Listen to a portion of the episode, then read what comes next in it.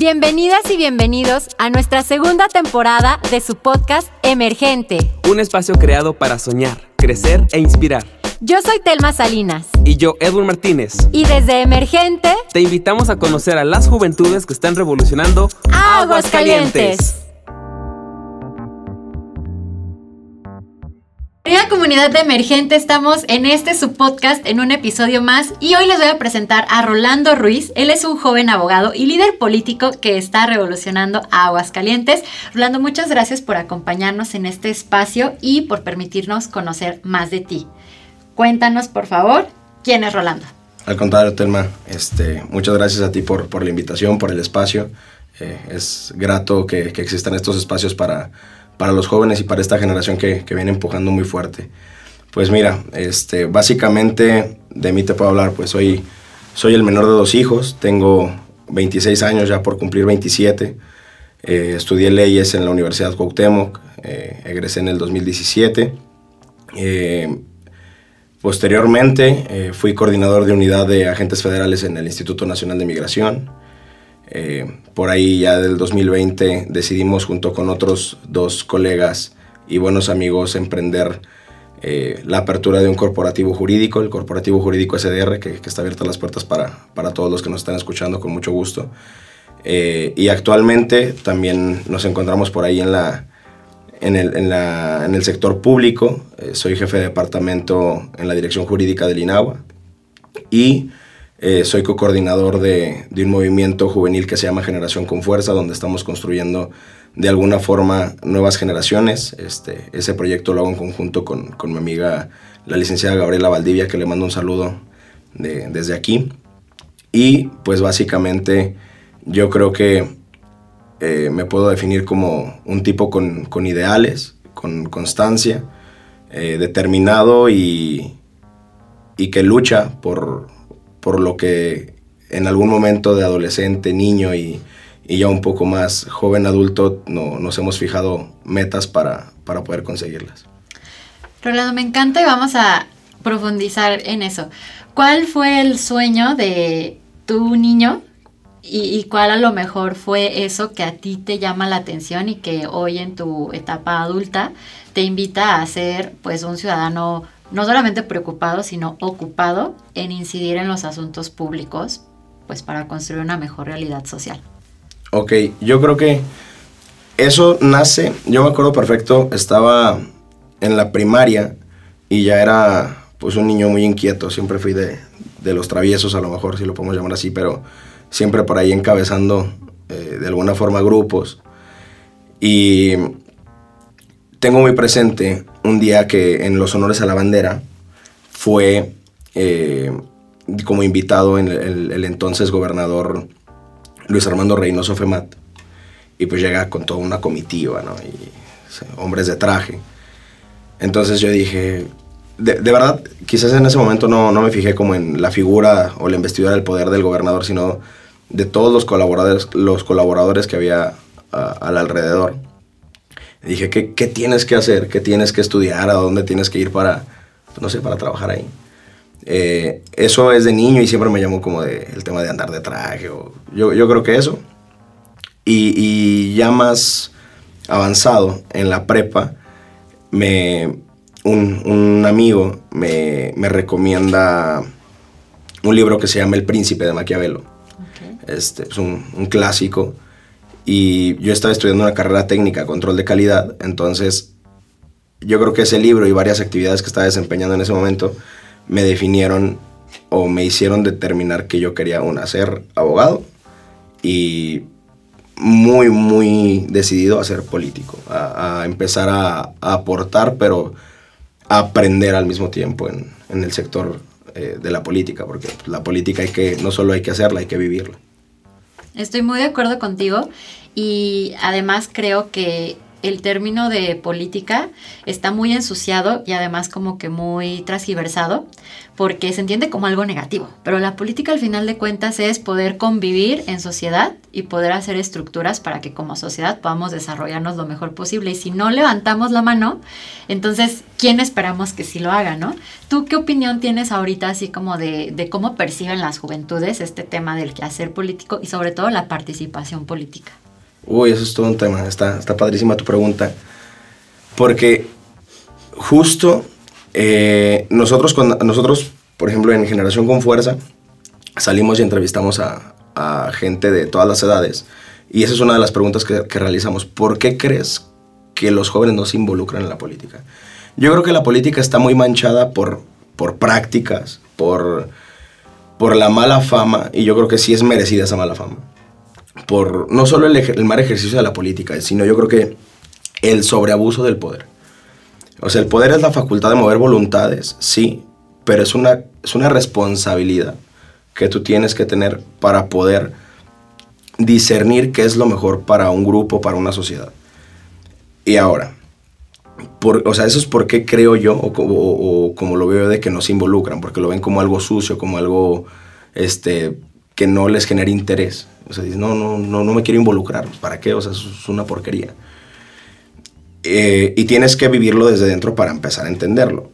Pero, ¿por qué creo yo que un joven, y no solo un joven, todas las personas deberían de involucrarse de cierta forma, incluso quizás solo superficialmente, en el tema político? ¿Por qué? Porque es tener civilidad.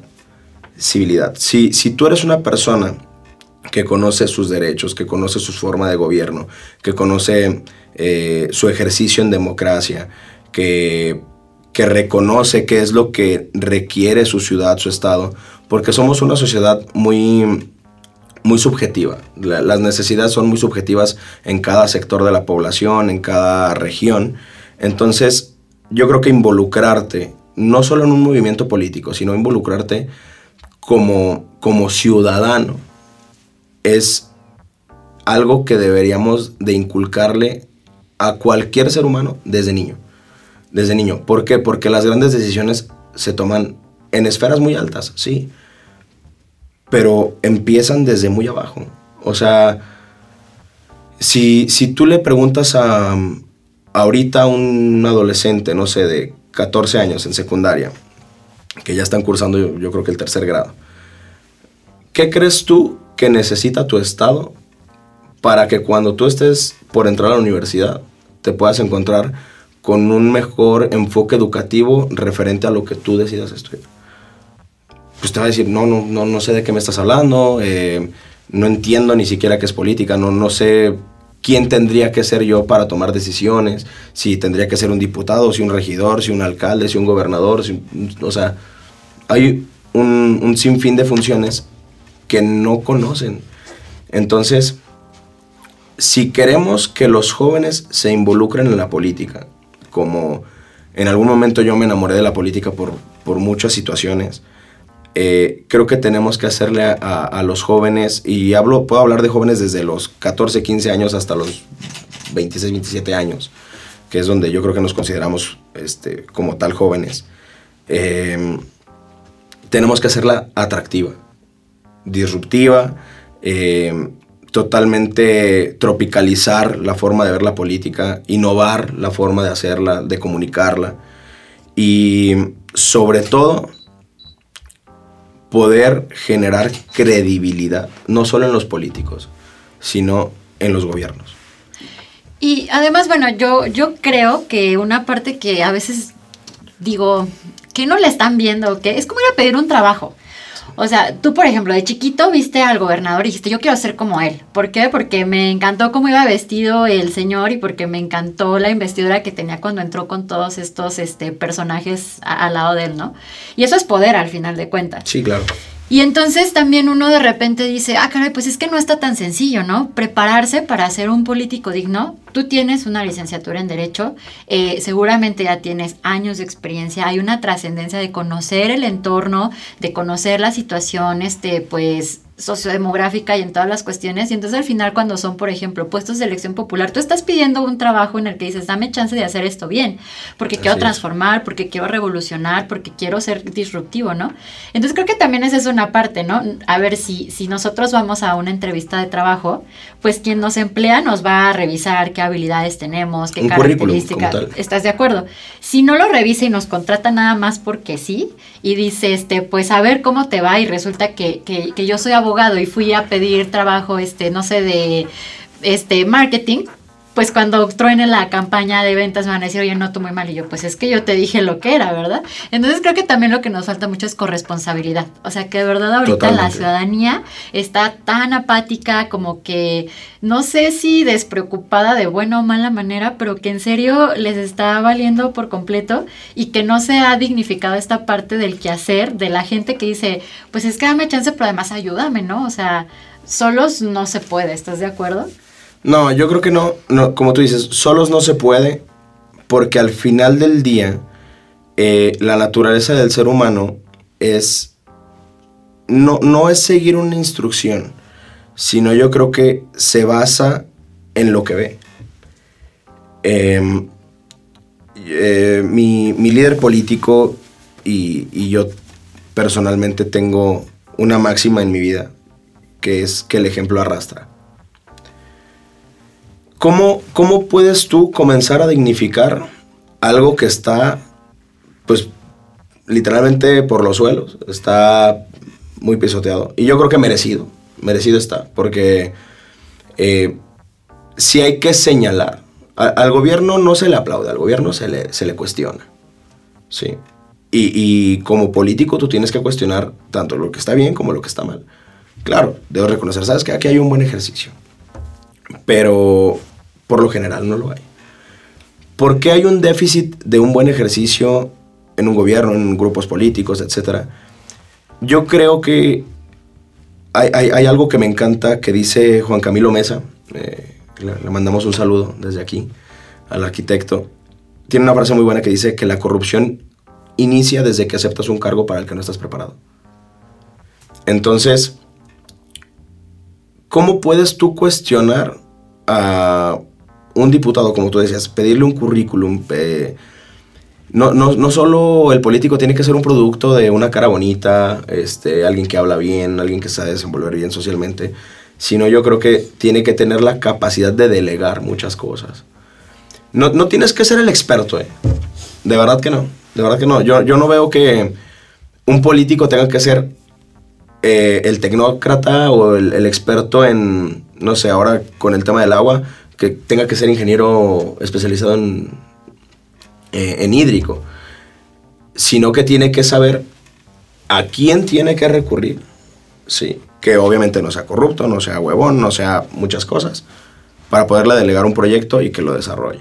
Me parece súper importante y relevante, pero creo que aplica como para cualquier carrera o profesión y que por eso es tan importante llevarlo a esta parte como más generalizada, un gerente. O sea, un gerente, imagínate que quisiera por completo administrar la empresa, vas a decir como que no, pues ya te tronaste en recursos humanos, ya te tronaste en ventas, ya te tronaste en logística, ocupas un equipo. Totalmente. Y tú debes de ser el líder que pueda coordinar a todo el engranaje que esa maquinaria funcione a la perfección, ¿no? Pero sin las demás piezas o el engranaje, pues imposible que el ingeniero la, la haga funcionar.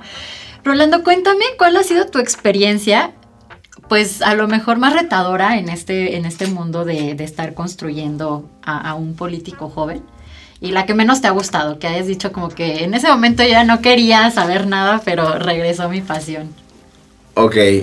Em, yo creo que lo más, o sea, el reto fue, yo creo que es con, con tu familia, con tu círculo más cercano que no es de la política, eh, cuando empiezan a ver que, vas como en serio. ¿Tu familia es de política? No, nada, no, ninguno, nadie, no existe. Ok. Este, entonces, eh, pues sí se te señala, se te juzga, se te cuestiona. Y no sé si te ha pasado, bueno, me imagino que te ha pasado cuando tú traes como tú las ganas de hacer un proyecto y estás casado y de repente quieres contarle a alguien eso y quieres que decirle, ¿sabes qué? Es que me quiero comer el mundo y esperas que te diga, sal, yo le pongo sal. y te dicen, no, es que eso es muy difícil y eso es de estarle lamiendo las suelas a la gente y, o sea, no sé, es más, está el chiste este de mi hijo anda metidazo en la política, el hijo, y vestido de botarga, ¿no?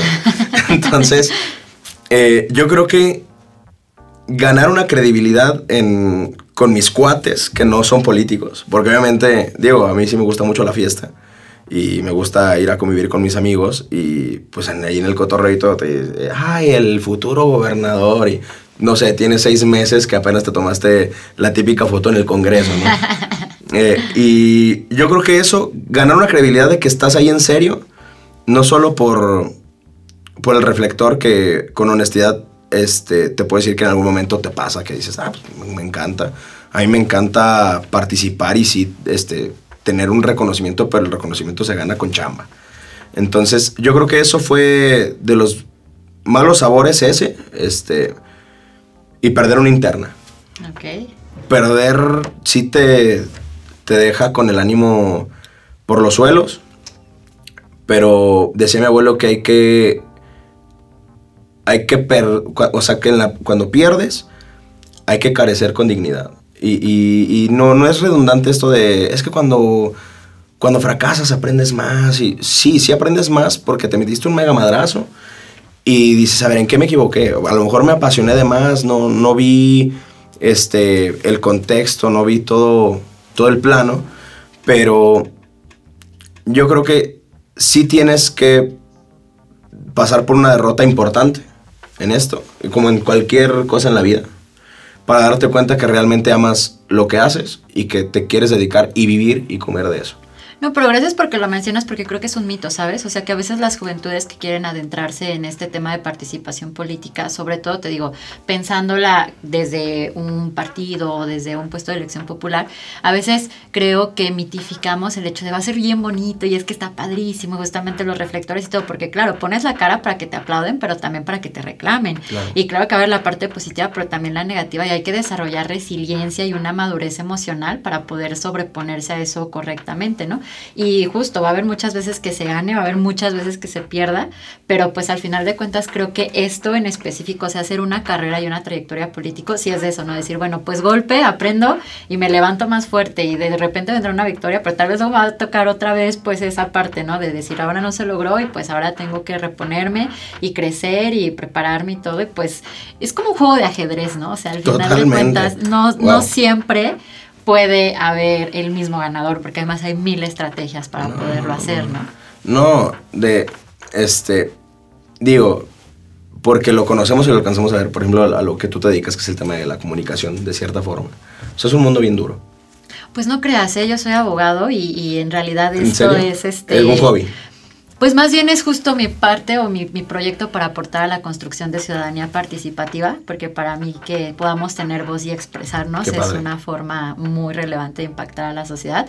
Pero justo, o sea, yo coincido contigo en esa visión de, y si nosotros no, ¿quién? Así es, sí, es que completamente. Ahorita decías, bueno, comentabas una analogía que a mí me encanta, que es ver esto como un tablero de ajedrez. Para mí totalmente es eso, ¿eh? eh, eh yo así lo concibo y por eso cuando lo dijiste dije, ah, qué chido. Lo que pasa es de que este y digo, pues es lo que yo conozco y puedo platicar de eso, de lo que yo he vivido. Eh, tenemos un poquito más de ocho años, casi nueve años en esto. Y pues te toca aprender a la dura. Eh, no, no todo es tan sencillo como se ven las fotos de Instagram. Realmente no, no todos son, eh, no todo es eso. Las, las duras nadie las comparte. Siempre eh, que pienso eso, ¿has visto estos memes de que en el cerro y uno así y cuando vas subiendo vas así casi que arrastrado del pie? o sea, nadie va a subir esa foto. No, no, no, nadie. y, y, los madrazos y las amarguras y cuando traes este 50 pesos para o comer o irte a o echarle gasolina a tu carro para irte a, a un evento, pues nadie, nadie cuenta esas. Nadie cuenta esas cuentas cuando, no, yo y coordiné y hice, sí, pero... Y la gente te ve, no, es que ve, este cuate le está yendo súper bien y todo. Sí, hermano, pero sabes lo que hay detrás de eso. Y digo, eh, ahorita decías, no, un tema de, un, a lo mejor un perfil de éxito y todo, estamos en busca de eso. O sea, yo te puedo decir que ahorita yo me siento, y aquí sí hablo sin, sin- no quiero sonar yo-yo, pero ahorita me siento muy enfocado. Eh, la oportunidad es para el que está preparado y creo que las oportunidades que ahorita nos están llegando es porque estamos preparados para ella. Y, y siempre es así. ¿eh? Eh, muchos dicen, no, es que qué suerte y todo. Sí, yo creo que sí se necesita un poco de suerte, pero yo creo que no es suerte, es coincidencia.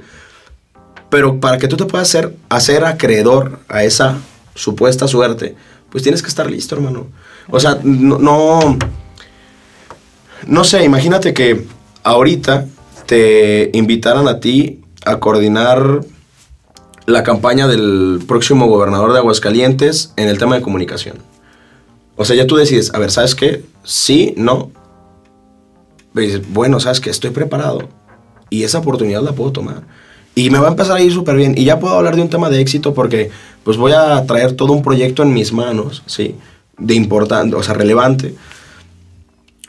Pero tienes que estar totalmente consciente de que si tú no te levantas cada día con la idea de que tienes que dar ese paso de aprendizaje hoy, mañana también, pasado mañana también, jamás vas a estar listo para llegar al lugar que quieres llegar. Entonces, eh, lo único que a mí me gustaría compartir es en, en el tema político. No puedes ah, decirte exitoso en ningún momento porque siempre hay algo más allá. Siempre hay algo más allá. Y ya cuando llegas o más o menos dices, bueno, ya traigo una experiencia razonable, ya tengo una credibilidad, me conocen, etc. Soy famosillo en el medio. Ok, ¿ahora qué sigue? ¿Qué sigue? ¿Qué sigue? ¿Qué sigue? Y mañana es igual, y mañana es... ¿Qué sigue? Eh, lo importante es nunca detenerte, te lo digo. O sea, yo me siento ahorita enfocado y puedo ver el tablero de ajedrez y decir, bueno, ahorita creo que me alcanza para poder mover un peón, esperar la siguiente jugada y a lo mejor muevo un alfil. Me puedo arriesgar a eso. Antes, cuando eres aún más joven y aún más imprudente y aún más arrogante y aún más todo, tú dices, es que arriesgarse no está mal y arrojas todo. Sí, hermano, ahorita puedes, o sea, puedes hacer eso y te puedes dar en la madre así, pero llega un momento donde cuando estás construyendo, tú dijiste, o sea, cuando lo dijiste, cuando das la cara, pues sí, pero también tienes que aguantar los madrazos. Cuando más creces y te caes, más duro es el madrazo. Por supuesto. Y Pero sabes que creo que es natural, o sea, a ver, a mí se me hace algo muy tonto, muy absurdo, Ujú. pensar que las aspiraciones a alcanzar el máximo grado que se pudiera construir en puestos políticos es, es como soberbio. Hay, hay actitudes para llegar, obviamente, y creo que eso hace la Totalmente. diferencia. Sí, es de perfiles. Pero, por ejemplo, si fuéramos doctores y uno dice, ah, pues yo me quiero quedar siendo residente todo el tiempo, vas a decir, ¿por qué estudias medicina? O sea, si no quieres llegar a ser el mejor en tu rama y el más reconocido y el que de verdad pueda hacer la operación de cerebro más fregona, ¿qué haces aquí? O sea, no tiene ningún sentido. Ve a buscar algo que te inspire a más, ¿no? Yo creo que de verdad eso sí tiene mucho que ver con la política. Decir, esta parte de superación, esta parte de proyección de crecimiento, esta parte de decir, decir, claro, claro que quiero ocupar esos peldaños, claro que quiero ocupar esa experiencia, claro que quiero, pues es que si no, ¿qué sentido tendría toda esta parte del trabajo y la preparación, ¿no? Y creo que eso también es un mito que se tiene mucho de la falsa, este, humildad, Uf. este, y, y que daña mucho, ¿no? Y la otra cosa que también me encanta tu reflexión que me estás dando, es que no es de que un momento al otro, como tú dices, el camino del éxito es una preparación, ¿no? Y entonces, pues ahora sí que toca y toca y toca y toca y toca y toca, y cuando llega la puerta de esa oportunidad, debemos de estar al 100 para decir sí. O sea, la tomo. Y si algo me falta, pues lo aprendo. Y lo que me tome, aprenderlo, ¿no? Porque si no, pues a lo mejor ya se te fue y no vuelve a haber otra. Entonces, creo que también es de valientes y eso te lo reconozco porque de lo que me estás platicando que has hecho, pues lo sí. O sea, de repente decir, pues sí, eso, sí, pues aviento, venga, sí. sí. me aviento, ¿no? Y a veces a lo mejor ni siquiera estás así tan preparado y dices como, bueno, pues ni modo, ahorita lo que venga me pongo la armadura y me aviento, ¿no? Pero a veces eso nos da mucho miedo al decir sí. Es que, yo, fíjate, hay, hay una forma de ver la vida que a mí me gusta mucho, que hay a quienes les gusta ver la vida como un carrusel, ¿no? O sea, vas arriba de un caballo nada más das vueltas. Y, y yo consigo más que a mí me gusta más la montaña rusa. O sea, es más de emociones, arriba, abajo, a veces... Sí, no inventes, no puedo creer que estoy aquí, que estoy tomando estas decisiones y mañana, pum, güey, ¿cómo llegué aquí? o sea, estaba acá y luego vueltas, etcétera. A mí se me hace más atractivo vivir la vida así. Em, porque nunca, o probablemente nunca vas a dejar de sorprenderte. Me encanta. Oye, Rolando, se nos está acabando el tiempo. Dime, por favor, bueno, cuéntanos cuál es como tu proyecto al corto plazo. Cuéntanos también en dónde pueden seguir tu proyecto, tus redes sociales. Perfecto. Y danos un mensaje para los jóvenes que les apasiona este tema y que como tú quieren lanzarse, pues alcanzar sus sueños. Perfecto. Bueno, este... Bueno, voy a platicarles primero de, de qué va los objetivos ahorita. Yo creo que a corto plazo es lograr conformar una generación de jóvenes de distintos perfiles, de, de, distintos niveles, no me gusta decir clase, de distintos niveles sociales, vamos a llamarlo así, eh, con, con, capacidad o no capacidad económica. Eh, hay muchísimo talento afuera, hay muchísimo talento afuera y yo creo que lo único que, que, tenemos que hacer es aportar nuestro granito, como lo decías tú hace rato, que tú lo haces a partir de, desde tu programa. Eh, nosotros lo estamos haciendo a partir de, de tener una incubadora de jóvenes, no para que sean políticos, sino para que tengan instrumentos y herramientas para allá afuera poderse defender en cuestión de saber cómo hablar, de saber eh, a quién buscar, de proyectar eh, sus sueños, de aterrizarlos, de ser realistas, de que quien no tiene la oportunidad puedan ver que hay algo más allá. Entonces, al final del día es, ese es el objetivo. Yo creo que ahorita eh, no, no, hay una meta como personal en cuanto a ambición ni de posición ni económica. Eh, yo creo que eso, es, eso viene por consecuencia cuando, cuando trabajas. Eh, creo que la finalidad, la finalidad ahorita es, junto con, con el equipo al que pertenezco, que, que, la verdad sí, sí lo concibo como un equipo bien chingón. genial. Este, y los quiero mucho. Este, yo creo que ese es nuestro objetivo ahorita, construir. Construir una generación, tal cual, así. A quien le interese este proyecto, ¿cómo los pueden buscar? ¿En dónde se suman? Ahí te va. Eh, en Instagram está como Generación con Fuerza y lo pueden buscar. A un servidor me pueden buscar en Instagram como rolando.ruiz. Y en Facebook también como Rolando Ruiz. Este, y bueno, el consejo, porque ya se nos acabó. Bueno, yo, yo creo que lo único que, que, les puedo decir es que, que no tengan miedo. Eh, hasta los más valientes eh, pasan miedo en todo momento, pasas por retos muy complicados. Pero yo lo único que les puedo decir es de, de que yo sí tengo esta cultura de, trabajo, de, de chingarle todos los días, que todo se puede hacer realidad y que nada más se acuerden cuando querían lo que hoy tienen. Eh, eso es lo único que, yo les puedo decir, porque eso te alienta o te hace darte cuenta que, estás en un constante crecimiento. Lo que sea, ¿eh? lo que sea, sea cosa, algo material, sea una posición, sea un trabajo, sea cuando estás en la prepa y quieres estudiar una carrera que es muy complicada de accesar, este, cuando querías aportar en tu casa a pagar un recibo, a darle a tu mamá dinero y no lo podías hacer y de pronto ya puedes. Nada más, yo creo que eso, eso te alienta a ir cada día. Yo nada más tengo esa, esa visión de es un día a la vez. Me encanta tu consejo. Muchas gracias por cerrar de esta manera. Fue un placer platicar contigo. Nos podríamos quedar aquí horas, pero con un, cafecito. Y querida comunidad de emergente, pues este fue Rolando y nos escuchamos en el siguiente episodio. Muchas gracias. Muchas gracias por sintonizarnos. No olvides seguirnos en nuestras redes Emergente AGS. Y escucharnos cada martes a través de Spotify y nuestra página jóvenesemergentes.com. ¡Hasta, la próxima.